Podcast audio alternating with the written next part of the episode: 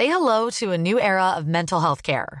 Cerebral is here to help you achieve your mental wellness goals with professional therapy and medication management support. 100% online. You'll experience the all new Cerebral Way, an innovative approach to mental wellness designed around you. You'll get a personalized treatment plan from a therapist, prescriber, or both in a safe and judgment free space. Your cerebral therapist or prescriber will outline a customized plan with clear milestones along the way so you can get to feeling your best. With Cerebral, you're not alone in your mental health journey. We're here to empower you to live a fulfilling life.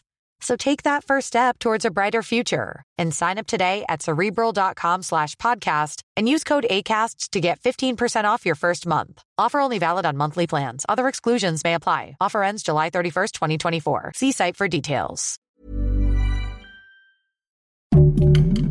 Heraldo Podcast, un lugar para tus oídos. Claudia Sheinbaum ya tiene a su equipo de campaña. García Harfush renuncia como secretario de Seguridad Ciudadana. ¿Y quién es el actor de telenovelas que busca ser presidente? Aquí te lo contamos. Esto es Primera Plana, Ruta 2024 de El Heraldo de México. Continúan los destapes para las elecciones del próximo año, y esta semana sonaron dos nombres, uno para la jefatura de gobierno y otro para la presidencia de la República. Uno de ellos es Omar García Harfush, quien estaba a cargo de la seguridad de la Ciudad de México, y que por cierto, en repetidas ocasiones dijo que preferiría seguir concentrado en las obligaciones de su puesto, pero resulta que siempre sí se animó.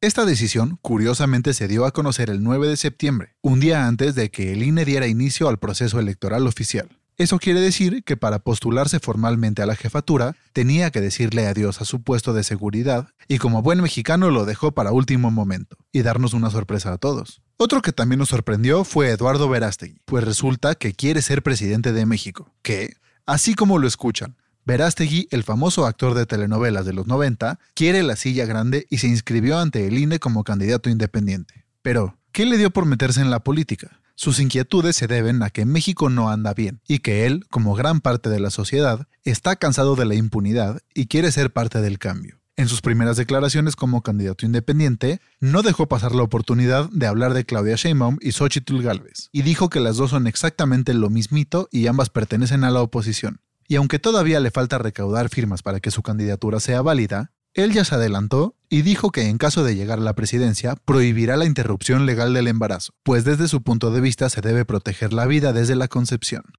Si quieres estar bien informado sobre las elecciones del próximo año, no te pierdas la cobertura Ruta 2024 a través de todas las plataformas de El Heraldo de México. Escríbenos en los comentarios qué te parece este episodio.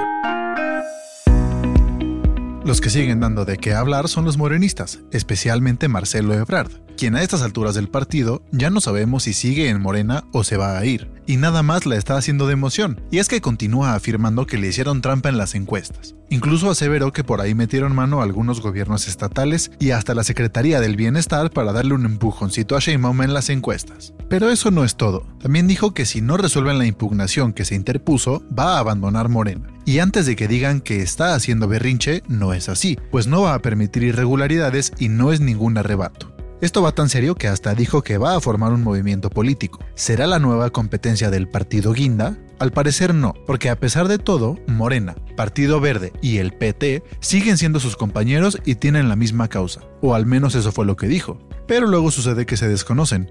Si está así ahorita, imagínense cómo va a estar en época de elecciones donde todos van contra todos. Eso sí, sus compañeros, las ex corcholatas, le dijeron que tiene las puertas abiertas y que regrese a seguir trabajando en el desarrollo de la cuarta transformación. Pero al parecer va a estar medio difícil, porque Claudia Sheinbaum ya dijo que no le contesta las llamadas ni los mensajes. ¿En qué terminará todo esto? ¿Veremos a Marcelo como candidato presidencial de su propio partido?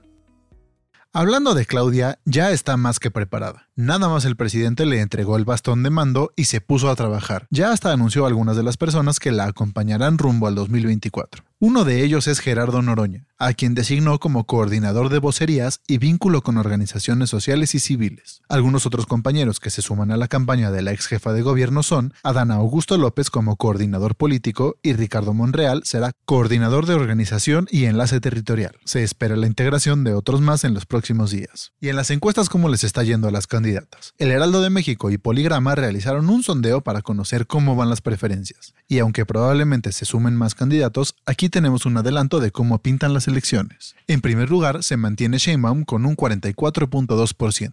En segundo lugar, Xochitl del Frente Amplio por México con 30.7%. Y por extraño que parezca, Samuel García, gobernador de Nuevo León, salió a relucir en la encuesta y se posiciona en tercer lugar con 12.5%. Cabe aclarar que Movimiento Ciudadano no ha confirmado que García se perfile como su candidato, pero en cualquier momento nos puede dar la sorpresa con eso de que ya hasta su esposa Mariana quiere meter al Senado. Esto fue Primera Plana, Ruta 2024, un podcast de El Heraldo Media Group.